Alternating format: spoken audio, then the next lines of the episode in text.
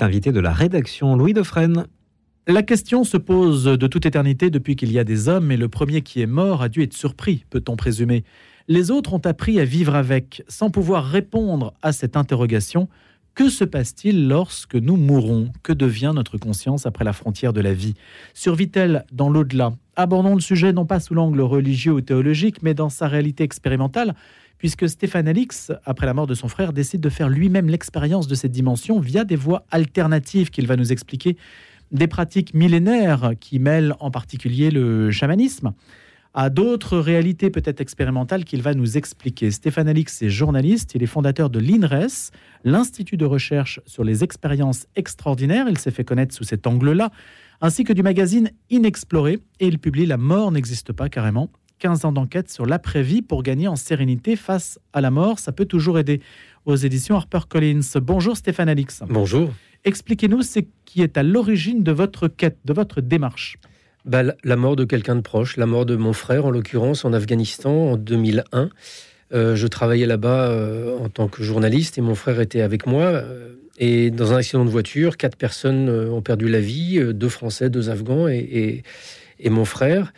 Et ce moment-là a, été bah, évidemment totalement inattendu, totalement bouleversant.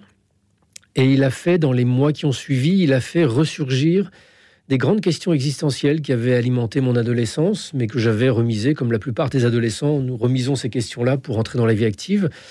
Et, voilà, sauf que là, à 32 ans, je ramasse le corps de mon frère qui a 30 ans, et, tout d'un coup, ces questions ressurgissent, et, et je ne peux plus revenir en arrière, je ne peux plus faire comme s'il ne s'était rien passé. Sauf que j'ai aucune disposition particulière pour penser la mort à ce moment-là. J'ai pas de, formation théologien, je suis baptisé, mais voilà, ça s'arrête là malheureusement. J'ai pas de bac, donc j'ai pas non plus de formation philosophique, donc je suis totalement démuni.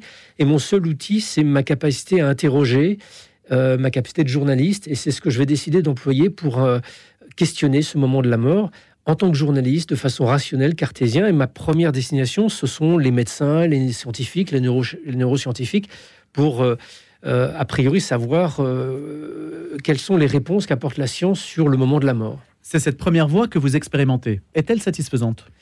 Elle est très satisfaisante parce qu'elle permet déjà de déconstruire un certain nombre de certitudes. On vit dans un monde où la science prétend, enfin, nous pensons que la science prétend expliquer le réel.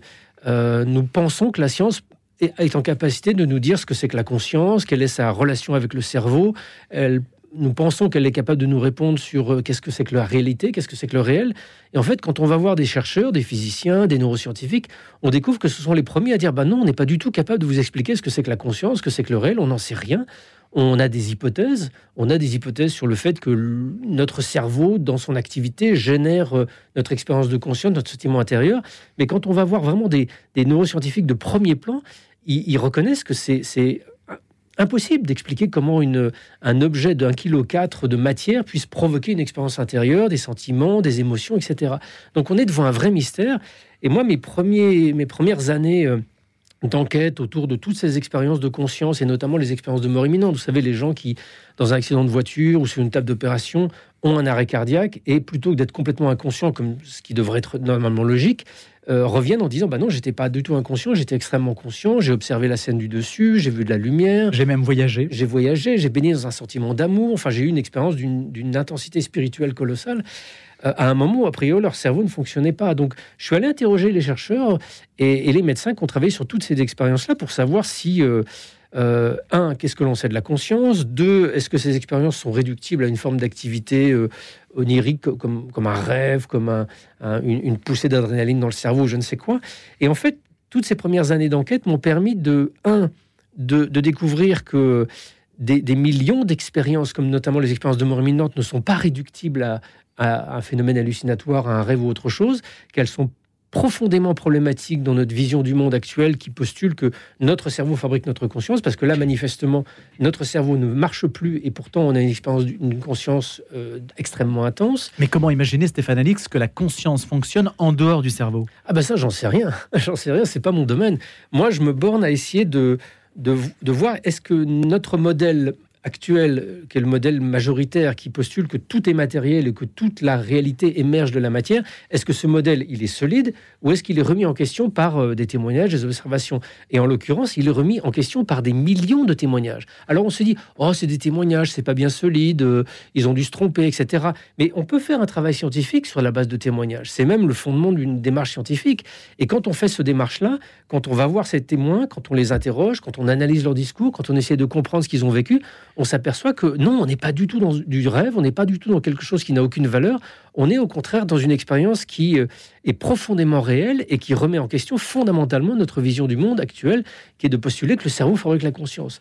Donc, euh, pour, pour résumer de façon vraiment synthétique, ce qui ressort de ces études, euh, c'est que la conscience ne serait non seulement pas une sorte d'épiphénomène de l'activité cérébrale, mais serait plutôt un phénomène sous-jacent à la réalité qui peut être, comment dirais-je, euh, peut être perçu et expérimenté à travers l'activité d'un cerveau. Le cerveau ne fabriquerait pas la conscience, mais serait une sorte de... Il s'y connecterait Oui, une sorte de filtrage. On est sur une antenne radio. Euh, le cerveau serait comme un poste de radio. Vous voyez, votre, votre émission, elle est diffusée dans, dans, l'air sous forme d'ondes. et puis vous avez des postes à certains endroits de, Paris et de la France qui détectent ces ondes-là et qui les traduisent pour permettre l'audition de l'émission qu'on est en train de faire en ce moment. Bah, le cerveau serait un peu quelque chose de similaire, un appareil de réduction. D'ailleurs, c'est une image qui date de, y a plus d'un siècle. Hein. Aldous Huxley, William James parlaient du cerveau comme une sorte d'appareil de réduction, de, une valve de réduction qui permettrait à la conscience de s'exprimer. Après, on entre dans le mystère. Moi, je si vous voulez, j'essaye pas de, de, trouver des réponses à tout. Enfin, j'essaie de trouver des réponses, mais je les trouve pas. Et j'ai vraiment l'honnêteté de m'apercevoir que le, le réel est tellement vaste qu'il échappe à nos outils de compréhension. Il y a juste un point qui, peut, mettre, qui peut être mis en évidence et qui peut être attesté scientifiquement, c'est que la conscience ne, peut pas être réduite à l'activité de notre cerveau. Ça, ça ne colle pas. Ça, c'est une certitude. Ça, c'est une certitude. C'est quelque chose sur lequel s'accordent la plupart des, des scientifiques aujourd'hui. Et que mettez-vous dans la conscience? Est-ce que l'âme, par exemple, répond à une définition comparable? On s'est beaucoup interrogé pour savoir où était le siège de l'âme, comme d'ailleurs celui de la conscience. Est-ce que c'est une définition vaporeuse au, contour indéfini? Est-ce que c'est la même chose? Euh, On aurait peut-être effectivement dû commencer par définir effectivement ce que j'entends par conscience.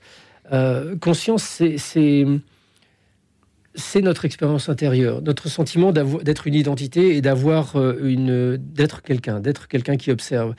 Euh, moi, je l'associe aujourd'hui dans mon travail à ce que l'on qualifie d'âme, c'est-à-dire une dimension fondamentale de nous-mêmes qui n'est pas réductible ni au temps ni à l'espace. Quelque chose à l'intérieur de nous qui est de nature spirituelle. Pour moi, quand je parle de conscience, quand je parle notamment de conscience fondamentale, j'entends cette dimension spirituelle qui nous constitue. Moi, je suis arrivé à, faire mien cette phrase de, Pierre Théodore Chardin, qualifiant l'être humain comme un être spirituel faisant une expérience humaine. Pour moi, la science permet d'affirmer ça aujourd'hui. Mais la science, Stéphane Alix, ne peut se fonder que sur ce qui est reproductible. Une expérience de mort imminente n'est pas reproductible. Non, elle n'est pas reproductible, mais ça ne veut pas dire qu'elle ne peut pas être un objet d'étude scientifique. On a aujourd'hui des, centaines de milliers de témoignages qui nous sont parvenus. On peut enquêter sur ces témoignages déjà pour euh, éliminer des explications conventionnelles. Est-ce que c'est un rêve? Est-ce que c'est l'imaginaire? Est-ce que ça s'est vraiment produit au moment de l'arrêt cardiaque? Etc. etc. Donc on peut travailler sur ces témoignages-là. Après, on peut aussi travailler indirectement.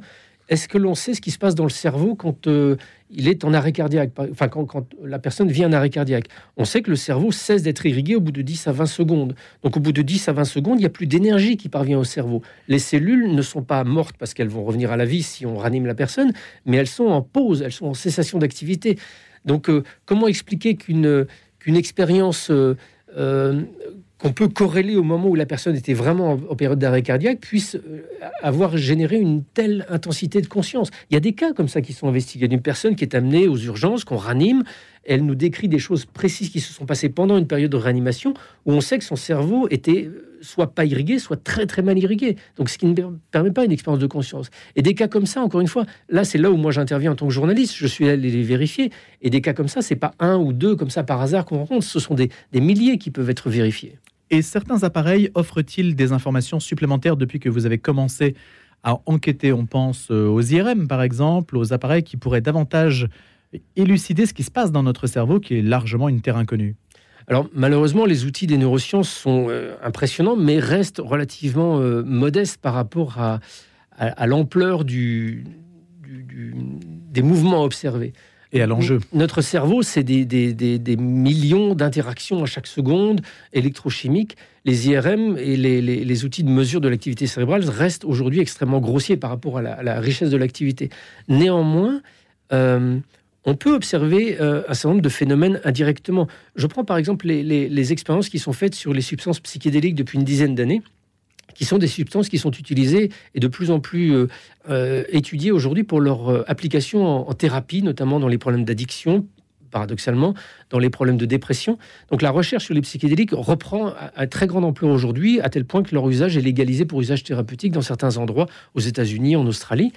Mais il y, a, un aspect qui est plus un aspect presque philosophique qui m'intéresse, et c'est ce que j'ai développé aussi dans le bouquin, c'est qu'il y a une dizaine d'années, des chercheurs se sont intéressés à ce qui se passait potentiellement dans le cerveau au moment où on induit une expérience d'extase. Les expériences qui sont rapportées par les grands mystiques euh, sont en tout point similaires à celles qui sont provoquées par des substances psychédéliques, par exemple.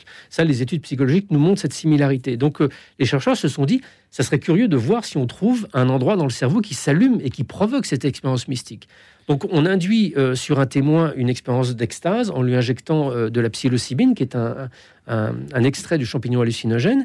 La personne vit une expérience d'extase, elle nous en parle, enfin, elle, décrit au moment où ça lui arrive, et on observe son cerveau à ce moment-là. Or, la grande surprise, ce qui se passe dans le cerveau, c'est que des réseaux entiers sont en train de s'éteindre au moment où l'expérience d'extase est la plus magistrale. Donc les chercheurs se disent, on s'est trompé, on a dû faire une erreur, ils refont l'expérience, ils retombent sur le même résultat. Et quand on refait l'expérience plein plein de fois avec plein d'autres substances psychédéliques, on s'aperçoit que c'est la même chose. C'est-à-dire qu'à expérience d'extase extrêmement intense, correspond une baisse d'activité, une baisse de la connectivité neuronale dans certains réseaux qui sous-tendent a priori notre conscience. Donc ça, qu'est-ce que ça veut dire? Bah, ça, C'est exactement ce qui se passe dans un cas d'expérience de mort imminente, où une personne qui a un cerveau qui ne fonctionne plus ou très mal a une expérience d'intense conscience, une expérience d'extase, de dissolution de l'ego, etc. Ça rejoint ce que je disais tout à l'heure, c'est-à-dire que le cerveau n'est pas forcément, n'est même pas du tout ce qui provoque et ce qui fabrique notre conscience, mais plutôt un appareil qui restreint une sorte de conscience immatérielle, de nature spirituelle, pour la rendre euh, fonctionnelle dans notre réalité matérielle. Et Stéphane Alix, ça, veut dire que l'expérience mystique euh, est en tout point comparable, ça veut dire qu'elle se, elle se provoque? On peut provoquer une expérience dite mystique? Oui, c'est ce que fait le, c'est ce que fait le chamanisme depuis euh, plusieurs dizaines de milliers d'années. C'est-à-dire que en utilisant différentes techniques, euh, psychocorporelles, soit avec d'ingestion de plantes ou, de, ou la, pratique de certaines euh, euh, danses ou, respiration, on arrive à induire des expériences euh, d'extase, des expériences psychospirituelles. comment on fait ça? Ben, Le point commun, c'est qu'on baisse l'activité cérébrale. Que ce soit la méditation, que ce soit l'ingestion de substances psychédéliques ou d'autres techniques psychocorporelles, elles ont tout au commun de faire baisser l'activité dans certains réseaux. Et en faisant baisser cette capacité de notre cerveau à filtrer la réalité, on réaccède à plus, à plus de conscience, on réaccède à plus de réel. Une expérience psychospirituelle, c'est une expérience où tout d'un coup, notre dimension euh, matérielle écrasante, le, rôle inhibiteur de notre cerveau baisse et nous redonne accès à une dimension euh, non locale, enfin de nature spirituelle. Parce que pour moi, la, réalité est fondamentalement spirituelle. C'est ce qui ressort de toutes ces études scientifiques. Mais Stéphane Alix, est-ce que l'expérience mystique telle que vous la décrivez, si on déporte un petit peu la question sur le christianisme, fait accéder à une relation? On peut imaginer que les saints, enfin on peut imaginer, on a des témoignages, les saints par exemple, disent qu'ils entrent en relation avec une divinité. J'essaie de volontairement rester général. Est-ce que c'est la même chose que si je réduis mon activité cérébrale par des psychédéliques Est-ce que j'arrive en fait à un état comparable à celui-là? Des psychédéliques ou la méditation? Parce que hmm. moi, je suis allé employer ces techniques-là parce qu'elles sont extrêmement puissantes et radicales. Mais euh, la méditation, la pratique de la méditation permet exactement le même, euh, le même euh, effet sur le cerveau et les mêmes types d'expériences. Et la prière, un de, mes, un de mes amis les plus proches est, prêtre jésuite et, et, je pense que lui m'a parlé d'états de transe qu'il a vécu au moment de la messe, de l'Eucharistie ou à d'autres moments de prière qui correspondent exactement à cette expérience que l'on peut induire. Avec quoi ça nous met en relation? Je, je, n'en sais rien. Ça nous met en relation peut-être avec une dimension trans, qui transcende notre, notre espace matériel. Euh, moi, j'ai le sentiment que ça nous met en relation aussi avec une dimension que l'on porte profondément en nous, cette, cet espace d'amour, cet espace de l'âme qui est en nous. Cette âme, elle se révèle pas forcément au moment de la mort, elle est là à, chaque seconde de notre existence. Pour moi, notre âme, c'est un, une source de connaissances colossale, une source d'amour colossale, une source d'équilibre et de sagesse, un guide intérieur.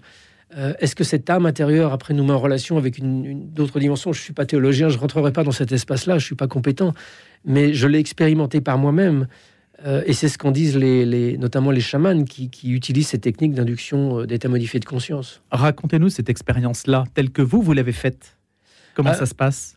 Je l'ai faite de façon sans doute extrêmement naïve, c'est-à-dire que dans ma recherche autour de la question de la vie après la mort, après avoir travailler auprès de chercheurs et m'être rendu compte que la conscience ne peut pas être réductible à notre activité cérébrale, je voulais aussi faire l'expérience de ça.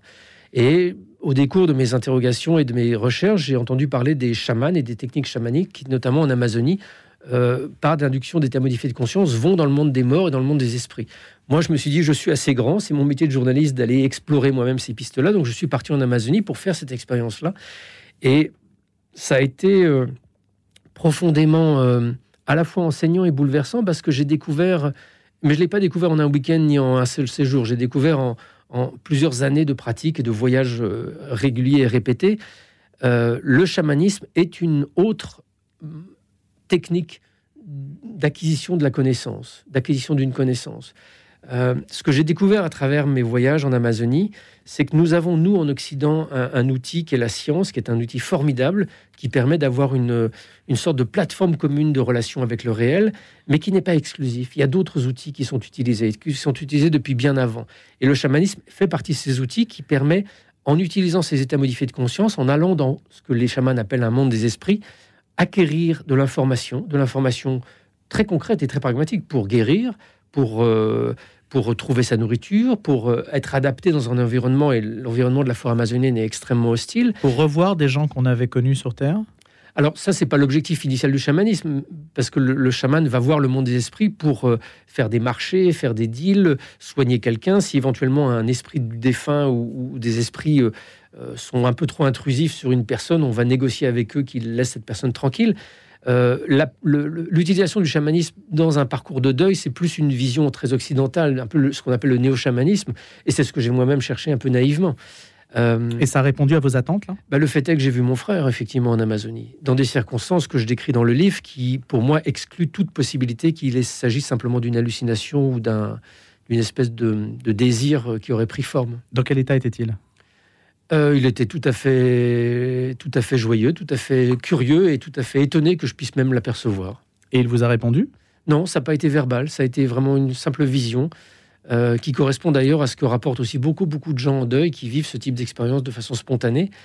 Il n'y avait pas de mots qui ont été échangés, il y avait juste un échange de regards, euh, une grande stupeur. Moi, mon premier réflexe a été de douter parce que je suis journaliste, donc je doute de tout et à plus forte raison de ce que je vis et de ce que je vis surtout dans ces circonstances.